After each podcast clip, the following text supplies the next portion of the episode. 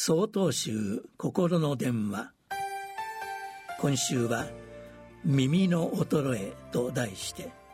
埼玉県長光寺福島新越さんのお話です。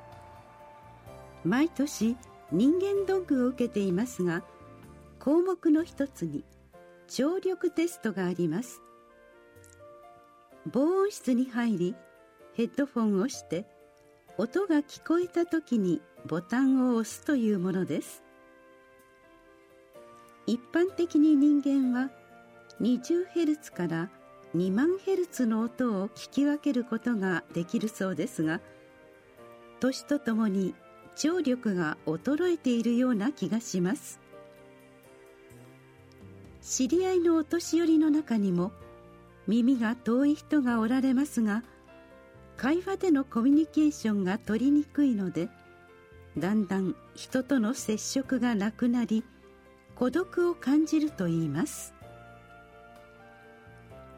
音が聞こえないまたは聞こえにくい状態を聴覚障害と言いますが障害の原因や程度の差聞こえ方の違いによって個人差があって一括りにはできないということです。聞こえないからといって大きな声で話しかけると逆効果になり雑音に聞こえてしまうこともあるそうです。もう亡くなった私の母ですが晩年高価な補聴器を購入しました。しかし最初のうちだけですぐに外してしまいその後はケースに入ったままでした。何度も装着しなければダメでしょうと言っても聞こえているのかどうかもわからずいつもニコニコしてうなずいているだけでした。今思い返してみると母の気持ちをもっと考えてあげればよかったなと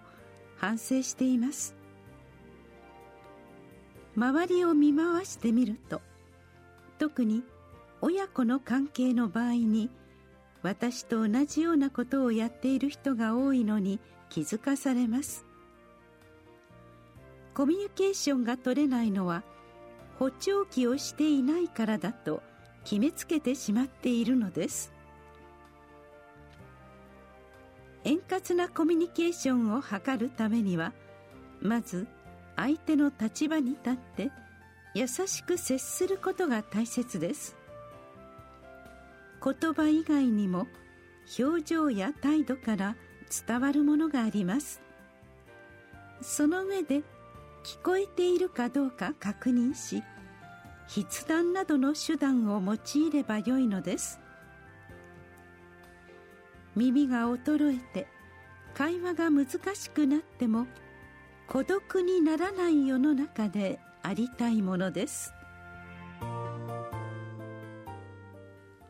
4月19日よりお話が変わります。